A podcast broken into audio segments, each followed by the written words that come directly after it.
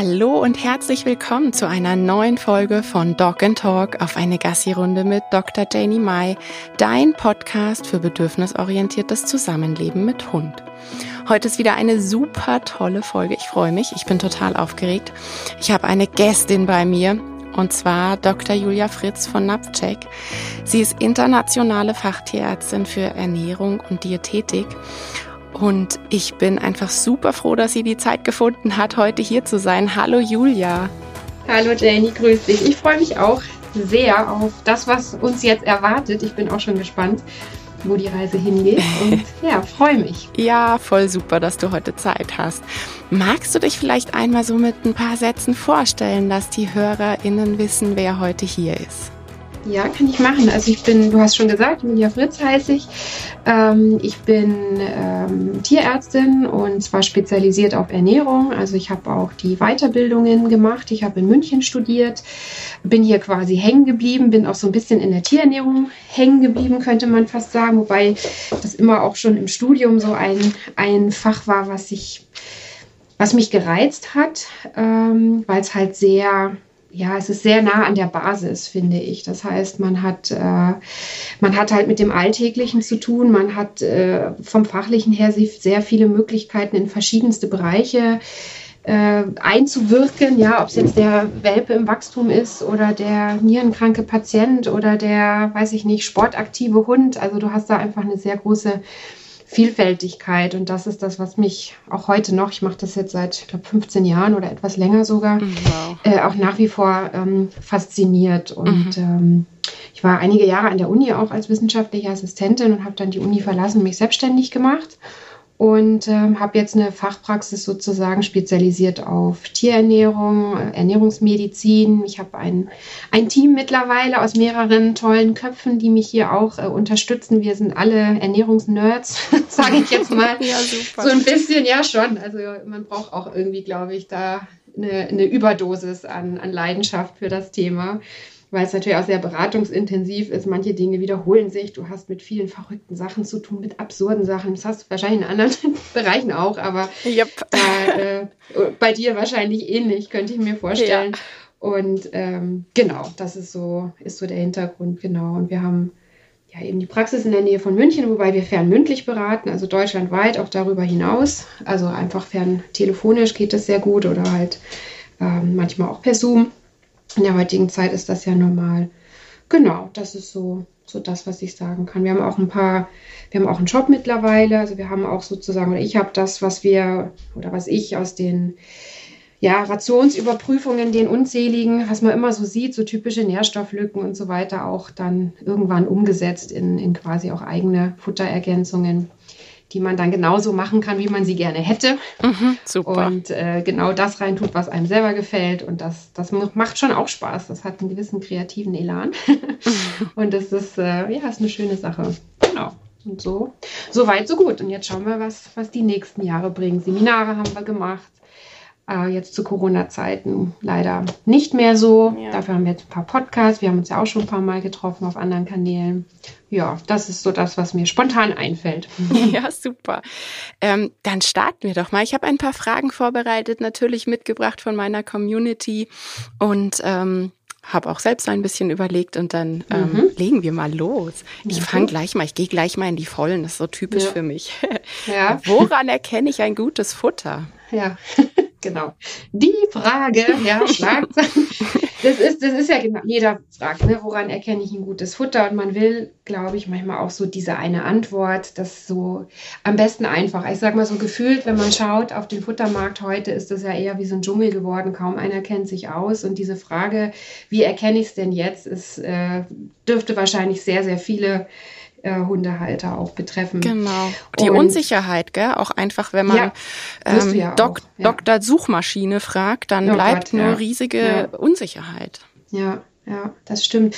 Man hat natürlich in dem Bereich Ernährung hast du halt im Internet auch sehr viel Halbwissen unterwegs. Ne? Es ist mhm. auch ein Gebiet, wo viele mitreden hm, wollen oder ja, ob sie es sollten, ist immer so die Frage. Ernährung ist ja, was ich vorhin schon sagte, etwas sehr Nahbares für einen selber. Jeder isst jeden Tag. Das heißt, man ist da vielleicht noch eher auch geneigt, so von sich selber auf andere zu schließen oder man hat einfach das Gefühl, man kennt sich aus, weil es ist jetzt nicht so, quasi kann nicht so kompliziert sein. Und naja, und damit äh, entstehen natürlich auch Trends und wie du schon gesagt hast, Unsicherheit. Und der eine sagt, nur Barfen ist gut, der andere sagt aber, ich habe hier meinen Hund 20 Jahre mit Trockenfutter ernährt, meinen vorigen oder so. Also du hast halt auch so diese Extremen. Dann jetzt neuerdings dieses, ob man äh, andere Proteinquellen, Insekten oder gar kein Eiweiß, tierisches Eiweiß nehmen sollte. Da kommt kommen natürlich auch so Extreme, die da aufeinandertreffen. Und irgendwo dazwischen ist dann der eine Tierbesitzer mit dem Fragezeichen über dem Kopf und denkt sich so, was mache ich denn jetzt für meinen Hund? Wobei und, ich so äh, faszinierend äh, ja. finde, dass gerade die Leute, wenn ich es dann umkehre und sage, wie viel Gedanken machst du dir über deine ja, Ernährung, ja. das finde ich immer so faszinierend. Ja, das finde ich auch extrem faszinierend, kann ich dir nur beipflichten. Ich habe auch dieses Phänomen noch nicht verstanden, ähm, wieso da auch so eine große Diskrepanz ist tatsächlich. Also ich kann auch bestätigen, dass äh, manche Leute äh, sich mehr Gedanken tatsächlich machen um die Ernährung ihres Tieres als um sich selbst und oder vielleicht auch um die, um die Kinder oder so. Also mhm. ich diskutiere nicht so oft über Kinderernährung wie über, über Tierernährung. Gut, das ist natürlich auch mein Beruf, aber ich sage mir jetzt auch so im Umfeld ist das nicht so ein Riesenthema, aber die, die, die Tierernährung ist halt, ja, werden ja auch teilweise sogar auch bis hin zu Glaubenskriegen da mhm. geführt. Aber gut, um jetzt aus diesem ganzen Sammelsurium deine Frage mal versuchen zu beantworten, es gibt halt mehrere Faktoren, die es zu berücksichtigen gilt. Also am, am besten finde ich immer, wenn man erstmal bei sich bleibt. So, ja, bevor man sich an alle äh, außenstehenden Dogmen orientiert, sollte man erstmal schauen, was finde ich denn überhaupt gut. Und was habe ich für einen Hund und was stelle ich mir vor. Also letztlich muss einem klar sein, dass der Tierbesitzer die Entscheidung trifft für die Futterwahl seines Tieres. Wenn man die Hunde aussuchen würde, äh, wäre das wahrscheinlich nicht so bunt und abwechslungsreich, wie wir es uns denken würden. Und ich glaube auch, dass da Hunde unter Umständen sogar einfacher gestrickt sind, wie, wie wir es so uns vielleicht teilweise vorstellen. Das heißt, die, die, die Ansätze vom Besitzer fließen natürlich mit rein und das ist auch völlig gerechtfertigt. Und wir haben ja auch diese vielen Möglichkeiten der Fütterung. Also den einen Weg gibt es nicht und in den großen Gruppen, sage ich jetzt mal, ähm, Fertigfutter, selbst zubereitetes Futter und dann bei Fertigfutter hast du ja trocken, nass oder kombiniert oder halbfeucht. Und äh, im selbst zubereiteten Bereich hast du ja eben roh oder gekocht oder vielleicht mit Fleisch, ohne Fleisch. So die, diese großen Schubladen, sage ich jetzt mal, irgendwo da drin äh, kann sich der Besitzer dann quasi zurechtfinden und jede Fütterungsform hat ihre eigenen Vor- und Nachteile. Und es gibt jetzt nicht die eine, die total aus, finde ich, ja, aus allem heraussticht, wo man sagt, das ja, sticht alle anderen Fütterungsformen aus. Deswegen, man kann bei jeder Fütterung was richtig machen, was falsch machen. Deswegen ist es wichtig, dass man auch für sich schaut, was, was stelle ich mir vor, was kann ich auch bringen. Wenn du, sage ich jetzt mal, jemanden hast, der berufstätig ist, vielleicht noch Familie zu versorgen hat und dann den Hund noch Gassi führt und dies und jenes. Also manche sind ja auch froh, wenn sie sagen, sie schaffen es für sich selber zu kochen, so ungefähr. Ne? Mhm, ne? Man dann, genau. sagt, du kannst du nicht deinen Hund auch noch bekochen und mhm.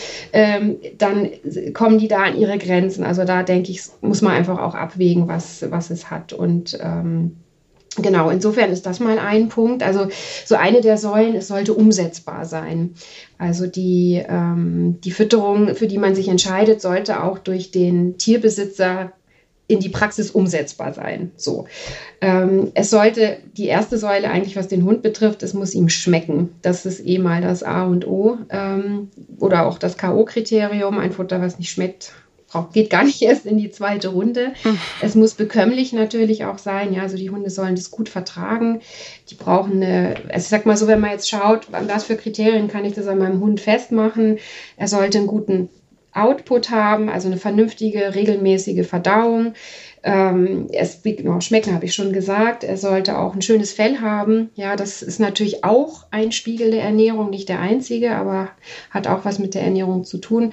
Das sind so die Faktoren, die ich jetzt am Hund erkennen kann oder wo ich auch als Besitzer gefragt bin, das zu prüfen. Das kann ich zum Beispiel als Tierarzt nicht überprüfen, weil äh, ich kann sozusagen mir das Futter anschauen und das wäre so die dritte Säule. Es sollte halt bedarfsgerecht sein. Und äh, das ist das, was mich natürlich als Tierarzt auch am meisten interessiert, weil ich ja auch schon diverseste Fütterungsfehler, Fütterungskatastrophen äh, in meiner Laufbahn kennengelernt habe, die alle vermeidbar gewesen wären, wenn man eben die Fehler nicht begangen hätte, die ja in der Regel auch unbeabsichtigterweise ähm, auftreten, weil keiner will seinem Hund ja schaden. Das ist ja auch gerade das, die Sitzer wollen es gerade richtig machen und geben sich wahnsinnig viel Mühe und belesen sich vielleicht. Du hast gesagt, Dr. Google, keine gute Quelle. Und dann kann sowas halt passieren, dass das auch mal nach hinten losgeht. Also was, die, was sind so die gröbsten Fehler, die du da ähm, erlebt hast? Du hast es jetzt angesprochen. Ja, also ich meine, am, am schlimmsten sind eigentlich die Hunde im Wachstum. Ähm, die, also Hunde im Wachstum haben halt äh, quasi gerade ein ganz anderes Programm laufen als der ausgewachsene Hund. Der ausgewachsene Hund, der, da gilt es sich über die Ernährung quasi äh, den, den Erhaltungsbedarf, nennen wir das. Das heißt, der Hund hat schon alles fertig aufgebaut von seinem Körper und jetzt muss er sozusagen nur schauen, dass er über die Ernährung das, was er verbraucht, auch wieder neu reinbringt, sozusagen, dass man da halt diese Balance hält. Und wir haben ja, der ausgewachsene Hund hat auch ähm, je nach Nährstoff natürlich auch gewisse Reserven, nicht für alles. Also es gibt Regelmechanismen, die manchmal greifen. Es gibt Reserven, die manchmal angezapft werden können, sodass man auch nicht jeden Fütterungsfehler sofort sieht. Also das kann teilweise Jahre dauern und manchmal aber auch nur Monate. Also da ist auch so die Bandbreite recht, recht weit gefächert, was wir ja oder was ich auch schon gesehen habe an, an Fütterungsfehlern, wenn du halt wirklich Mängel hast, also Unterversorgungen. Und beim Welpen ist es ein bisschen anders, weil der ist ja gerade auf Aufbau sozusagen programmiert. Der mhm. muss, wie, wie wenn du ein Haus baust, der muss halt Substanz, Bausubstanz liefern. Und das heißt, er hat einen ganz anderen Anspruch an die Ernährung, viel, braucht viel mehr Nährstoff, er braucht natürlich auch mehr Energie. Und ähm, dadurch, dass wir halt beim Hund so ein großes äh, Körpergrößenspektrum haben, so ein weites, ne, vom Chihuahua mit zwei Kilo, drei Kilo, bis hin zur deutschen Dogge, die auch mal 70 Kilo wiegen kann und was es noch an Riesenrassen gibt, die ja alle letztlich ein sehr, sehr schnelles Wachstum haben, wenn du das auch vergleichst mit Menschen. Ne, wenn du jetzt die mhm. Dogge rauspickst, mhm. die die gleiche Körpergröße erreicht wie wir Menschen, wir machen das ja in 15, 16, 17 Jahren so ungefähr, also haben da viele Jahre Zeit, während so eine Dogge ja ähm, mit anderthalb, zwei Jahren eigentlich so ihr Endgewicht erreicht, oder zumindest vom Knochenwachstum geht es schneller, kommt natürlich noch dann Muskulatur dazu, keine Frage. Und dadurch sind die halt auch viel empfindlicher wie wir. Und auch wenn du es jetzt vergleichst, ne, so, so ein Doggenwelpe braucht mehrere Gramm Kalzium pro Tag, um seine Knochen aufbauen zu können. Und ein Menschenkind braucht ein halbes Gramm am Tag. Wenn ich jetzt mhm. nicht alles täusche. Irgendwie so ungefähr müsste die Größenordnung sein. Und wenn du da jetzt was falsch machst, ne, kann man sich leicht vorstellen, dann kannst du vielleicht die Mauer gerade noch hochziehen, aber die ist total bröckelig und ja. porös. Und dann kann es halt sein, der Hund springt, sage ich jetzt mal, also wir hatten einen Fall, das war meine Kollegin total krass, da ist dann beim Festhalten beim Röntgen der Oberschenkel gebrochen, mhm. weil der so ja. porös war, weil überhaupt kein, keine Mineralstoffe zur hausgemachten Ration ergänzt wurden. Ne, das mhm. sind halt ganz krasse, krasse Sachen, die auch ähm, entsprechend schlimm aussehen können, weil die Tiere dann auch krumme Beine haben. Äh, bekommen. Ähm, das ist so eins, was, was ganz, ganz, ähm, ja, was, was ziemlich sicher schiefgehen kann. Und da, ich meine, ich hatte vorhin schon gesagt, du kannst mit jeder Fütterungsform es richtig oder falsch machen. Du kannst, wenn du eine selbst zubereitete Ration hast, egal welcher Form, ist der Kasus Knaxus eigentlich die richtigen, also die, die, die Nährstofflücken, die du automatisch hast, ja, weil die Futtermittel, die Zutaten, die du verwendest, die decken immer nur einen gewissen Teil ab. Und ein paar Lücken ergeben sich da einfach. Mhm. Und das musst du halt füllen durch eine gezielte Ergänzung oder halt durch gezielte spezielle Futtermittel. Also Beispiel jetzt, was ein bisschen greifbarer ist, wäre das Thema Jod, ist recht, kann man recht gut nehmen zur Veranschaulichung. Jod ist ein Nährstoff, der vorzugsweise aus Produkten kommt, die dem Meer entstammen. Ne, wir kennen das mit Fisch. Also ich vermute auch, dass daher so die, die Empfehlung äh, in, in der Menschenernährung rührt, dass man einmal die Woche Fisch essen sollte. Das hat sicherlich auch was mit der Jodversorgung zu tun. Und äh, wenn du jetzt einen Hund hauptsächlich mit tierischen Komponenten, also mit Fleisch und Co. Innereien und vielleicht noch ein paar stärkereiche Produkte oder auch nicht und ähm, Gemüse ernährst, dann kann es halt sein, dass du diesen Nährstoff Jod komplett verpasst. Und den musst du dann ergänzen. Ne? Und da kann, reicht es eben nicht, einmal die Woche Fisch zu geben, äh, sondern du müsstest dann entweder ein Mineralfutter nehmen, wo Jod enthalten ist, oder aber du nimmst eine natürliche Quelle wie Seealgenmehl, was auch recht beliebt ist und gut funktioniert. Das sind so Sachen, die dir halt, äh, an die man halt denken muss bei hausgemachten Rationen. Bei Fertigfutter hast du dieses Problem sozusagen nicht. Da gibst du die Verantwortung quasi an den Hersteller ab. Das heißt, da ist eher die Schwierigkeit, äh, den passenden Hersteller, sage ich mal, zu finden. Da gibt es natürlich viele, viele seriöse, aber auch manche, die so ein bisschen auf Abwege geraten, zu geraten scheinen, aus meiner Sicht, ja, wo halt einfach der Fokus viel mehr auf, auf die Werbeclaims oder das Etikett oder irgendwelche, ja, Trends gelegt wird, als darauf, dass wirklich alle, alle Nährstoffe auch drin sind. Gibt es da irgendwo mhm. eine Liste, wo man sagen kann, man könnte sich jetzt orientieren? Da gibt es eine Liste von Herstellern, die wirklich geprüft, ähm, geprüft äh, eine, eine fertige Ration haben, wo man dann sagen ja. kann, okay, wenn ich das Futter meinem Hund gebe mit den Grammangaben, dann ja. ist der versorgt. Ja. Das, äh, ich bin schon öfters nach so einer Liste gefragt worden und das wäre so eine heiße Liste, dass, äh, dass man das gar nicht ähm, dass, dass man das gar nicht machen kann, sage ich jetzt mal. Weil du musst dir auch vorstellen, wenn ich jetzt dir sagen würde, der, der und der Hersteller ist gut und der ändert seine Rezeptur vielleicht irgendwann oder seine Meinung oder was weiß ich, das, ne, und du hast immer noch diese mhm. bestehende Liste. Wobei ich auch der Meinung bin, ehrlich gesagt, ich finde es besser, die Leute aufzuklären und ihnen sozusagen das Wissen mitzugeben, damit sie selber in der Lage sind zu beurteilen, wie alles vorzukauen so ja, ja Selbstkompetenzen und ja, äh, ja genau. super. Auch wenn das natürlich der einfachere Weg ist, aber ich meine, wir machen in der individuellen Beratung geben wir natürlich auch Empfehlungen, ja, auch mehrere.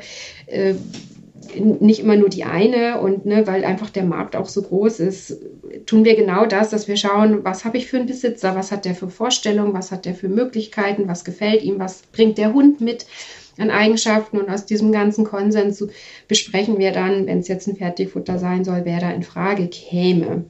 Und man kann sich eine Sache noch schon orientieren, mit was, also wen habe ich vor mir? Wer ist derjenige, der mein Futter produziert? Ist da, hat der wirklich Ahnung oder hat der nur eine coole Geschichte? Weißt du? Mhm. Also äh, es gibt in Deutschland eine Handvoll Hersteller. Aber es gibt zig hunderte von Futtermitteln. Das heißt, daraus kommt schon die Schlussfolgerung, nur wenige haben ein eigenes Werk. Die produzieren natürlich auch für andere, was jetzt nicht schlecht ist. Ne?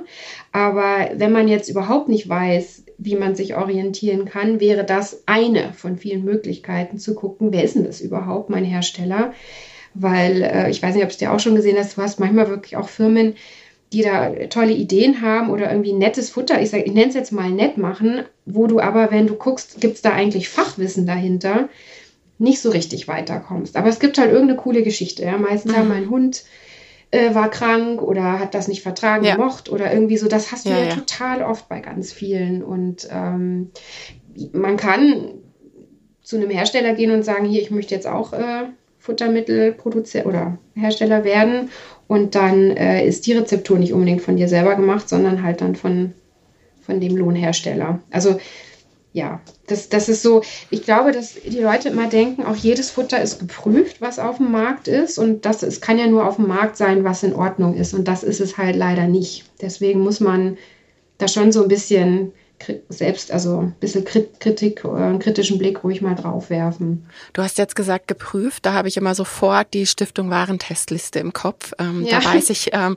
gab es ja auch ja. schon einige Listen, die dann immer wieder rauf und runter in Social ja, Media geteilt wurden, als es um Hundefuttermittel ging. Ja, ja. Die prüfen natürlich. Also es ist so, du hast, wenn du jetzt Futtermittelhersteller bist, du hast gewisse rechtliche Pflichten, die du einhalten musst. Also das Futtermittelrecht hat als oberste Prämisse, dass kein Schaden angerichtet werden darf, weder für das Tier noch für die Umwelt, für den Menschen auch nicht. Also das Futtermittelrecht ist ja auch nicht nur für unsere Hunde und Katzen, sondern natürlich auch für die Lebensmittel liefernden Tiere. Und daran müssen sich die Hersteller auch halten. Und äh, ein ganz wichtiger Punkt, den du jetzt in der Humanernährung so nicht hast, ist, dass du bestimmte Futtermittelarten genau definierst, was dahinter stecken muss. Und das ist dieses, wo man ähm, sich auch gut orientieren kann, dieses Alleinfuttermittel und Ergänzungsfuttermittel. Ja? Und das ist eigentlich ganz, eine ganz einfache Geschichte. Alleinfuttermittel bedeutet, dass dieses Futter bei alleiniger Fütterung komplett ausreichen muss, um den gesamten Nährstoffbedarf zu decken, und zwar jeden Tag. Also unterm Strich, ja, wenn ich jetzt meinem Hund nur dieses Futter sein ganzes Leben lang füttern würde, darf der damit keinen Mangel äh, bekommen, also keinen Schaden erleiden. Dahinter versteckt sich dieser Begriff Alleinfutter. Und was ich vorhin schon so ein bisschen sagte, wenn du jetzt eine, das Futter selber zubereitest und es immer gilt, dass du diese Nährstofflücken gezielt ergänzt, ja, füllst, das muss der Hersteller auch machen. Und deswegen sollte ein Alleinfutter immer eine, immer irgendwelche Zusatzstoffe enthalten, was die Leute ja nicht so gerne hören möchten, weil Zusatzstoffe so ein bisschen auch teilweise propagiert wird als ganz furchtbar. Ja, Chemie schlecht, oh, ganz, ganz schlimm. Aber im Prinzip muss man wissen, dass Zusatzstoffe wiederum auch verschiedene Eigenschaften erfüllen, verschiedene Zwecke erfüllen und ein ganz wichtiger ist eben dieser ernährungsphysiologische Zweck. Das heißt, wenn ich jetzt Spurenelemente verwende oder auch Vitamine, ähm, um jetzt eine Nährstofflücke zu füllen, dann muss ich die oder dann sollte ich die meinem Futter zusetzen und die sind dann auch als solches auf der Dose deklariert. Also das Futtermittelrecht gibt auch vor, was der Hersteller für Angaben auf der Verpackung machen muss. Mhm. Und dazu gehören auch diese, diese Zusatzstoffe. Das heißt, etwas, was ganz gut funktioniert in der Praxis, jetzt auch für jeden Zuhörer, ähm, ich sollte gucken, wenn auf meiner Dose oder Tüte Alleinfutter draufsteht, dann sollte ich irgendwelche Zusatzstoffe finden. Es klingt jetzt vielleicht so ein bisschen salopp, wenn ich sage irgendwelche, aber äh, wir haben, wir verwenden für Trocken- und Nassfutter ähm, andere Rohstoffe. Das heißt, die haben ein bisschen andere Nährstoffprofile von Haus aus durch die durch die Zutaten gegeben. Das heißt, es ist nicht immer äh, das Gleiche, was da ergänzt werden muss. Bei Dosenfutter kann es sein, dass man mit weniger auskommt wie bei Trockenfutter. Das ist, ähm, aber das ist etwas, worauf man achten kann. Und aus diesem ganzen, ja, Zusatzstoffe sind schlecht und wir haben nur natürliche Zutaten und Vitamine im Rohzustand, naturbelassen und was du alles lesen kannst. Unterm Strich heißt das, dass nicht alles drin ist.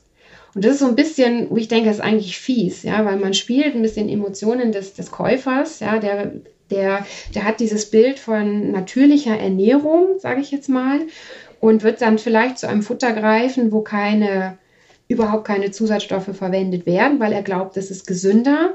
Bedeutet aber unterm Strich, ich meine, das ist jetzt ganz nüchtern und ohne Emotion gesprochen, dass es sehr gut möglich ist, dass da bestimmte Nährstoffe fehlen wenn sie aus den Rohstoffen nicht erscheinen. Und ich kenne tatsächlich keine Fütterungsform, wo du komplett auf alles verzichten kannst, wenn du dich vorausgesetzt an die aktuell geltenden wissenschaftlich ermittelten Bedarfszahlen orientierst. Mhm. Und da wäre wieder wichtig, Wissenschaft ist nicht Meinung. Und ja. ähm, genau, dass ja. man da dann drauf achtet.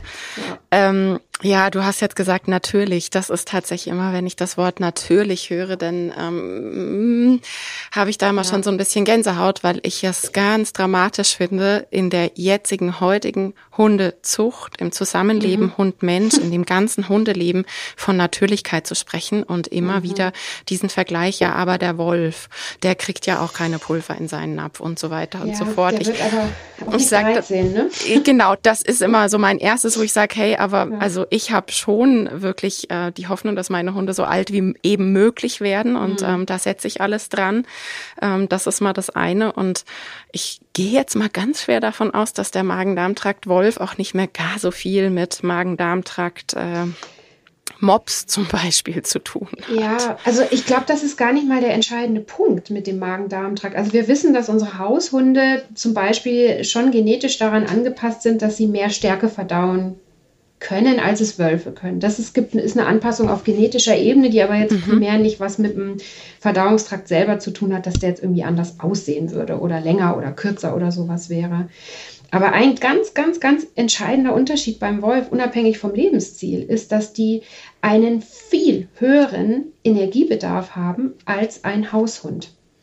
Also ein Wolf und, und der Energiebedarf bestimmt die Futtermenge. Ja? Und je mehr Futter ein Lebewesen ist, desto mehr Nährstoffe nimmt es automatisch auf.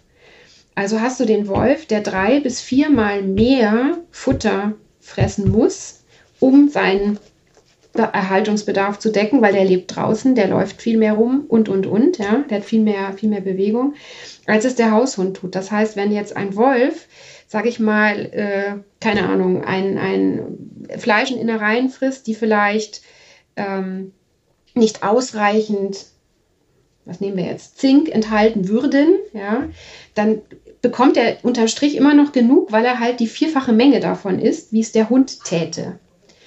Und was einem klar sein muss, ist, dass der Bedarf an Nährstoffen durch die Körpermasse bestimmt wird, nicht durch die Aktivität. Die Aktivität bestimmt lediglich die Energie, den Energiebedarf. Mhm. Und so hängt das miteinander zusammen. Und das ist auch die Erklärung, warum ich kann zwar einen Haushund nach dem Vorbild der Natur ernähren, wenn ich möchte, aber dadurch, dass mein Haushund nicht die, die Menge an Futter frisst, wie es der Wolf macht, also selbst wenn ich jetzt das Beutetier nachahme, würde mein Hund quasi ein Beutetier fressen, aber der Wolf vier oder drei.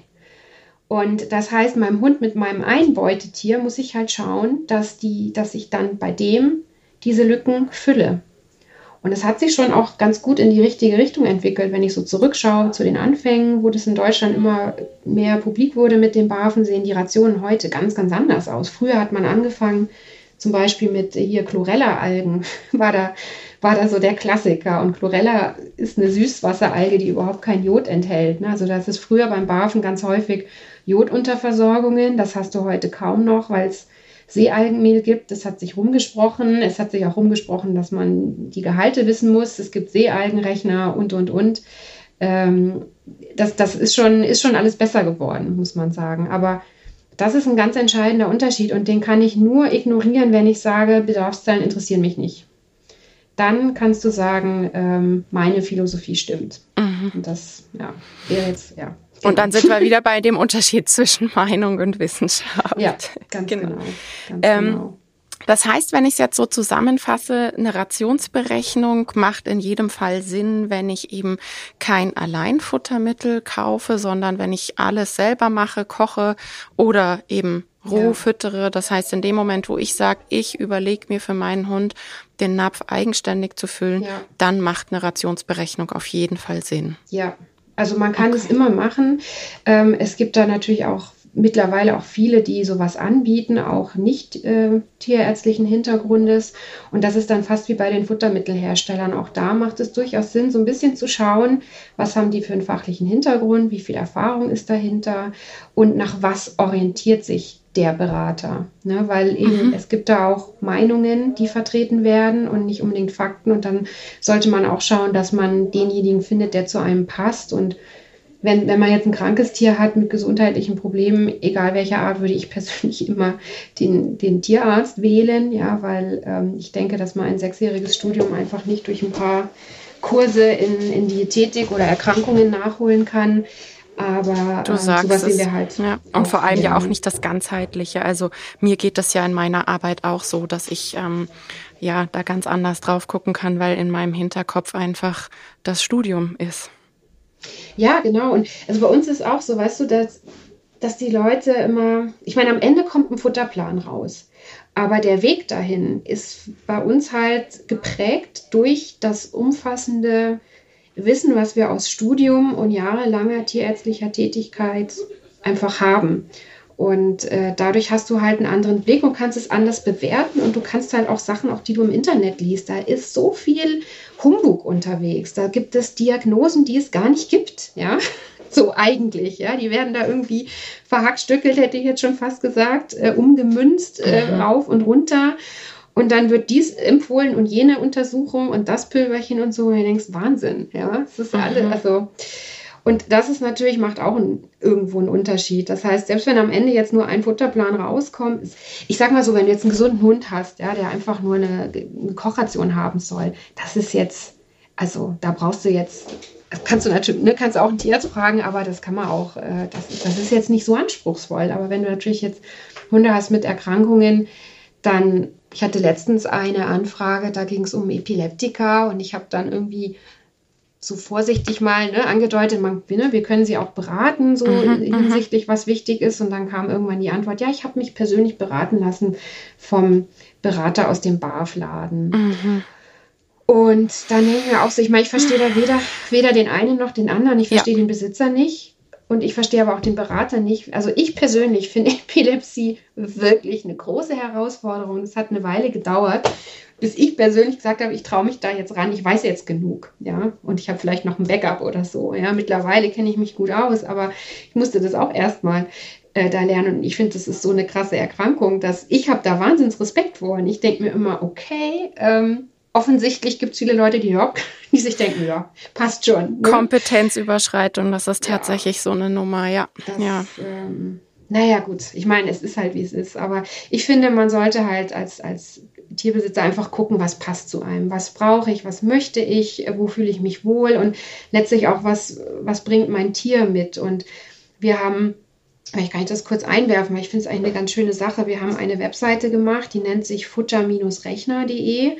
Ähm, die ist also eine neutrale Webseite, wo wir so verschiedene Rechner haben, also Tools, quasi Spielzeug, ja, eine Spielwiese.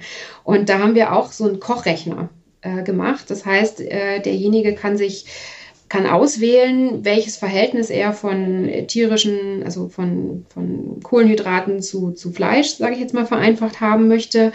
Und äh, wir haben da natürlich auch dann entsprechende Ergänzungen hinterlegt, um das, also man kann auch was anderes nehmen, keine Frage, aber das ist so der Hintergrund und äh, für jetzt einen Standardhund. Ne? Das kann im individuellen Fall nicht, nicht ausreichend sein. Aber ähm, da kann man zum Beispiel jetzt so für ganz einfache Fragestellungen, wenn man sagt, ich will das jetzt einfach mal ausprobieren, äh, ich brauche jetzt nicht die wahnsinns umfassende Beratung, kann man sowas auch nutzen.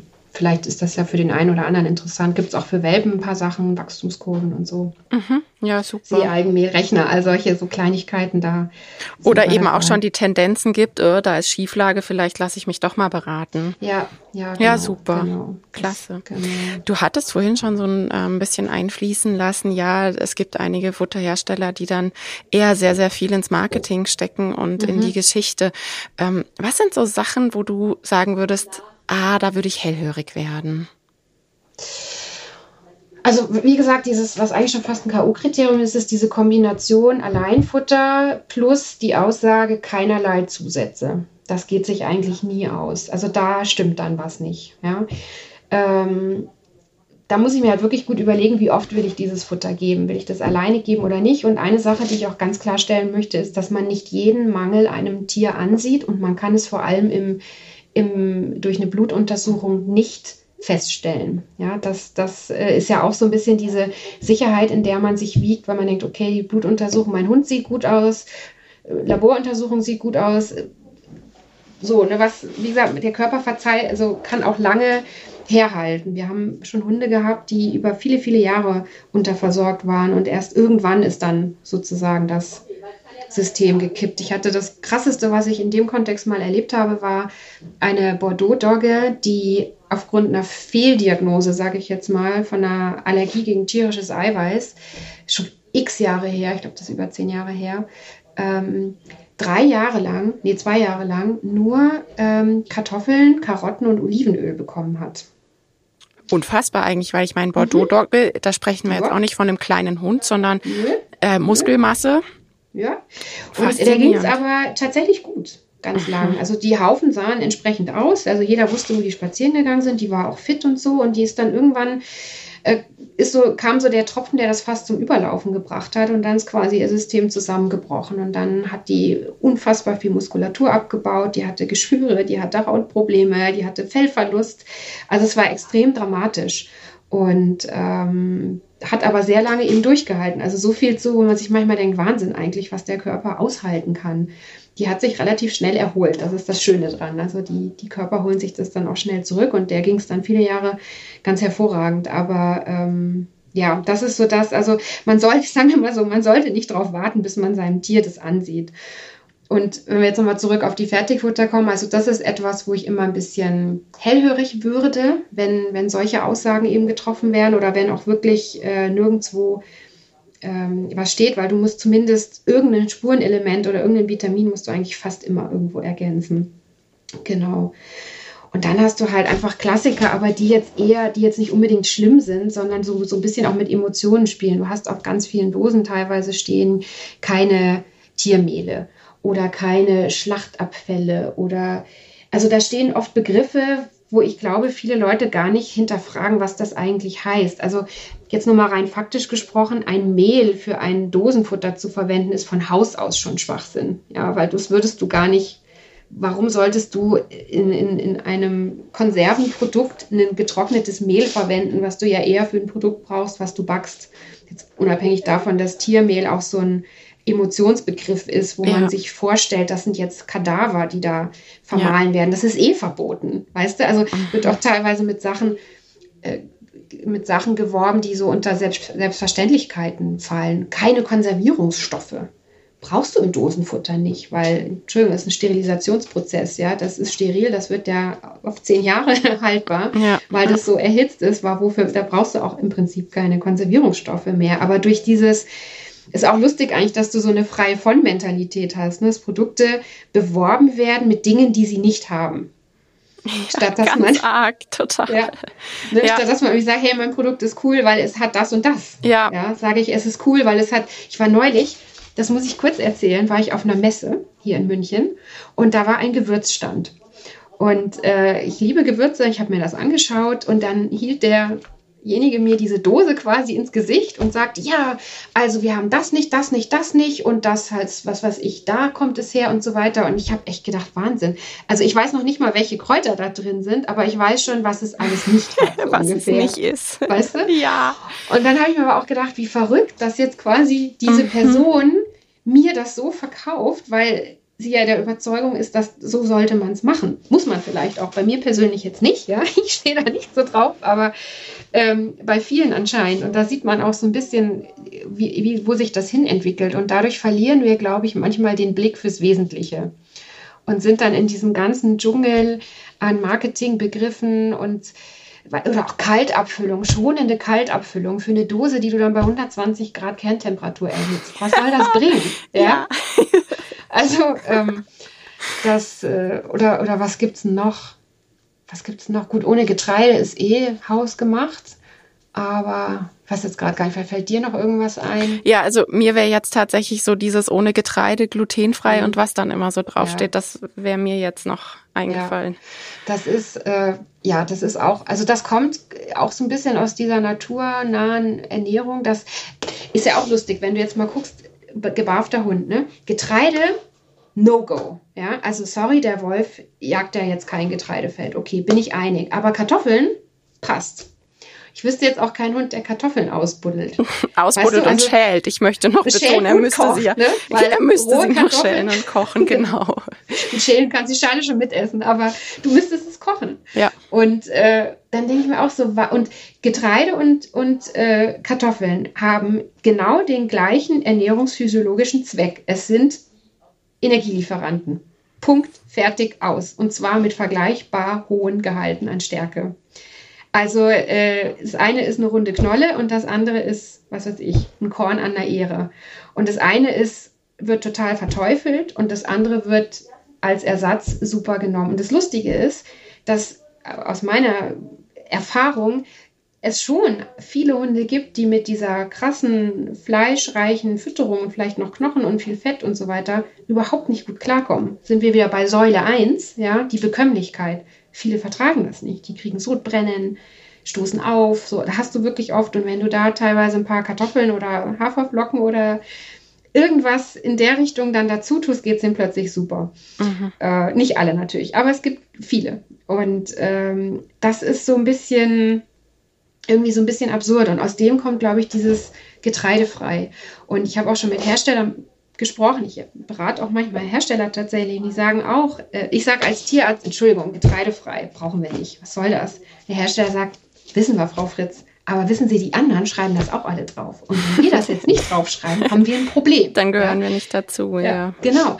Und da verstehe ich auch sozusagen auch die Seite des Herstellers. Also der Druck, ja, er wird ja durch den Verbraucher auch irgendwie gemacht und man muss auch irgendwie gucken, dass man halt seine Produkte platziert letztlich, ja, und äh, auch irgendwo verschiedene Nischen erreicht. Ich finde das auch alles total legitim und soll auch jeder so machen. Also das ist ja auch irgendwie das Schöne. Es gibt so viel und wir können es uns aussuchen. Was finden wir gut, was gefällt uns, mit wem können wir uns am besten identifizieren und wem vertrauen wir.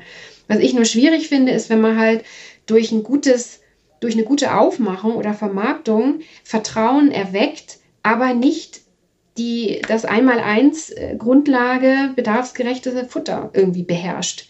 Da habe ich persönlich so ein bisschen ein Problem mit. Das finde ich schwierig. Versteh Alles andere, weißt du, so, also, ich meine, wir haben auch ganz viele bunte Etiketten, ja, und jedes Mal denken, oh, welche Farbe nehmen wir jetzt dieses Mal? Also es macht auch Spaß, sich da so äh, auch optisch irgendwie Sachen zu machen, die einem gefallen. Aber ähm, ja, aber es sollte halt, wie gesagt, das Einmaleins sollte halt erfüllt werden. Und wir waren ja anfangs auch mit dem Geprüften, ne, sind wir, glaube ich, so ein bisschen eher vom Thema abgekommen. Der, der Futtermittelhersteller hat einfach gesetzliche Pflichten, die er einhalten sollte. Aber ähm, es ist jetzt nicht so, dass ich ein Futter nur dann auf den Markt bringen kann, wenn das vollumfänglich geprüft ist. Und prüfen ist auch manchmal relativ, weil äh, vielleicht die, die äh, Überwachungsbehörde, die Zuständige, vielleicht sich die Deklaration anschaut, ob die formal stimmt, ob da quasi die Punkte, die draufstehen, abgehakt wurden, alles dabei ist.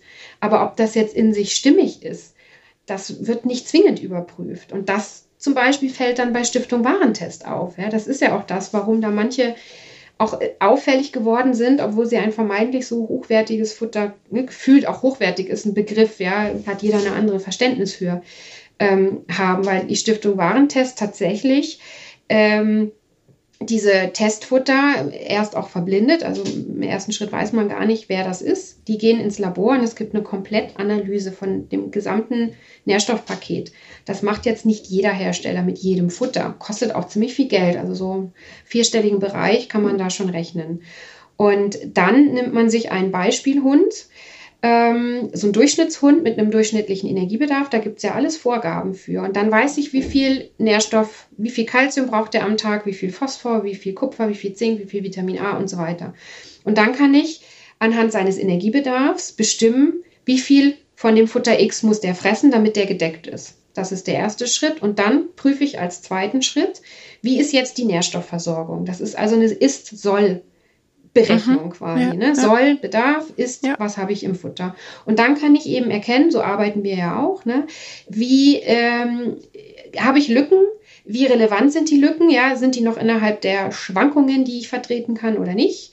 Äh, oder gibt es auch etwas, was vielleicht viel zu viel drin ist? Manche Nährstoffe in ganz großen Mengen sind auch können problematisch sein. Mhm. Und äh, das ist dieser Teil ernährungsphysiologische Qualität, glaube ich, nennt sich das, der da geprüft wird. Und da hast du viele, die da auch mangelhaft tatsächlich kriegen, weil die Hälfte fehlt. Ne? Oder, oder manche Sachen halt fehlen, die relevant sind. B1, Linolsäure, egal. Im Prinzip äh, sollte da gar nichts fehlen. Und Stiftung Warentest prüft auch nur Alleinfutter, die eben diesen Anspruch haben sollten. Und das machen halt solche es gibt ja auch Ökotests teilweise, es gibt ja noch andere, die sowas gemacht haben. Und das ist sozusagen das Prinzip, was dahinter steckt. Und deswegen kann auch ein Billigfutter, was von vielen als total minderwertig empfohlen wird, empfunden wird, da total gut abschneiden, weil halt dieses Kriterium ähm, erfüllt ist. Mhm, mhm, und ein anderes Futter, was vielleicht das Fünffache kostet und vielleicht Bio ist oder auch nicht oder was weiß ich, ne, ganz hochwertig empfunden wird, eine 5 kriegen, weil dieser Teil nicht erfüllt sind. Und deswegen musst du schon beides haben, finde ich. Ne? Also du, ich, und das ist jetzt auch nur das, was du sozusagen auf dem Papier prüfen kannst. Es kann natürlich sein, dass der Hund mit dem billigen Futter doppelt so viel Kot absetzt oder viel mehr Blähungen hat, wie der Hund mit dem teureren Futter.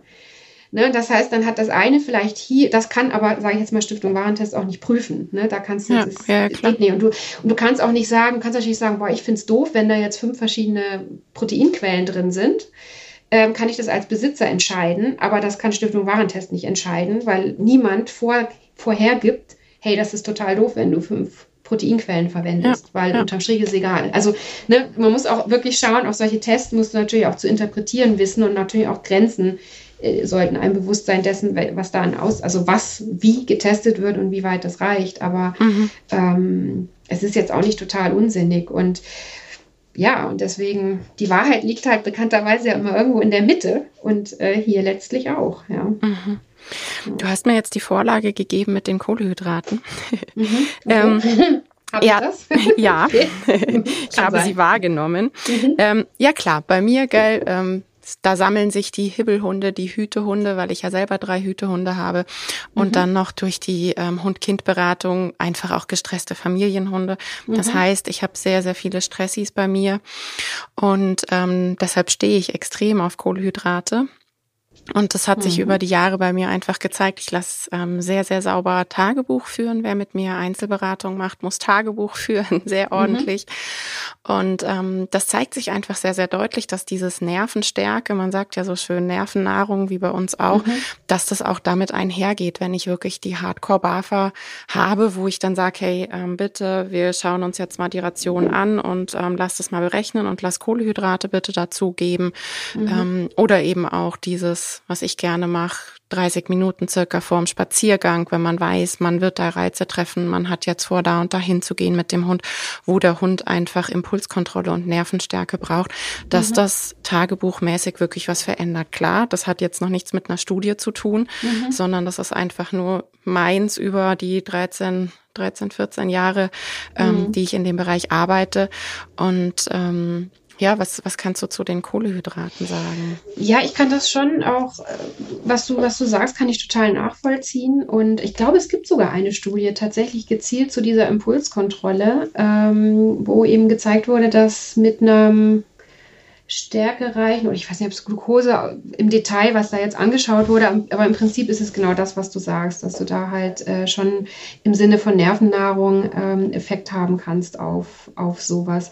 Finde ich jetzt als, sag ich mal, Ernährungsphysiologe auch absolut nachvollziehbar. Und ich denke halt, weißt du, immer dieses Thema, Kohlenhydrate braucht der Hund nicht. Ja, gut, vielleicht. Also brauchen ist halt relativ. Er kann ohne überleben, können wir auch, weil mhm. Kohlenhydrate halt in erster Linie ein Energielieferant sind. Ja. Aber nur weil ich sie nicht zum Überleben brauche, heißt es ja nicht, dass sie nicht sinnvoll sind.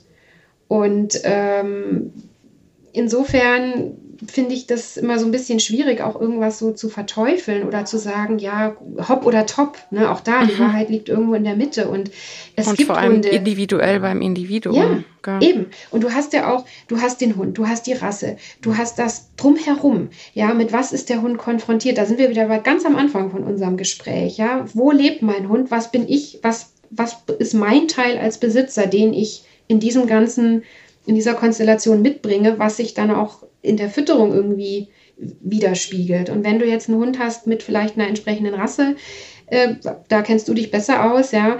Ähm, und wie du sagst, jetzt vielleicht noch ein Umfeld, wo der sehr viel auch Stress oder aufpassen muss oder was weiß ich, dann ist das vielleicht nicht die beste Lösung, dem komplett Kohlenhydrate zu entziehen. So, weil du, du nimmst ja, du bringst den Körper ja damit nicht zu Fall, aber du nimmst ihm ja eine, hm, wie soll ich das nennen? Also die, die Möglichkeit, da eine, ja, eine schnelle Versorgung auch fürs Gehirn mit, mit Energie zu haben. Also ja, ich weiß jetzt nicht genau, wie ich das am besten ausdrücken soll, aber unterm Strich kommt raus, dass jede Form des Ex Extremen in Anführungszeichen, also wo du auf irgendeine Säule auch verzichtest, du hast ja drei Säulen, du hast Eiweiß, du hast Kohlenhydrate, du hast Fett, kann, muss nicht immer positiv sein, auch wenn man sich davon vielleicht ganz viel verspricht. Also meine Erfahrung über all die letzten Jahre ist, dass im Prinzip, wenn du von allem ein bisschen hast, das ist, würde ich jetzt auch emotional als ausgewogen bezeichnen, wobei ausgewogen sich im Prinzip ja auch auf die Nährstoffgehalte betrifft, ne, äh, bezieht. Aber dass man damit unterm Strich echt gut fährt. Mhm. Ja. Mhm. Was ähm, ich dann oft höre, wenn ich eben so diesen Vorschlag mache, ähm, nochmal eine kleine Kohlenhydratportion vor ähm, mhm. emotionaler Leistung zu geben, mhm. ist wirklich so eine Sache, die auch letztens auf Social Media einen großen, ähm, eine große Diskussion da hervorgebracht hat. Ja, aber mhm. Hunde darf man doch gar nicht so oft am Tag füttern, dafür ist der Magen-Darm-Trakt nicht ausgelegt und ähm, das ist gefährlich für Hunde. ähm, Okay. Also immer oh wieder. Und nachdem das dann wirklich so oft kam, mhm. habe ich mir mhm. gedacht, gut, diese Frage muss ich jetzt unbedingt für Julia aufheben, wo das mhm. herkommt. Ähm, ich wurde tatsächlich sogar von einer Followerin ähm, beschimpft, weil ich äh, Hunde quälen würde, wenn ich Leuten empfehlen würde, dass die Hunde ähm, ja eben mehrmals am Tag und, und dann mhm. zwischendurch auch noch Leckerlis auf dem Spaziergang und so. Ähm, mhm ja, sag mal was dazu. Ja, also ich meine, bei solchen Behauptungen ist, ist, äh, ist immer ganz gut, mal den Spieß, sag ich mal, umzudrehen und äh, bevor du dich erklärst, zu fragen, woher kommt denn das? Warum soll denn eine einmalige Fütterung besser sein? Woher kommt denn diese Annahme? Und Wolf. dann wirst du, ja, Meinung, ja, dann bist du wieder dabei. Und ganz ehrlich, warum frisst denn der Wolf einmal eine große Mahlzeit?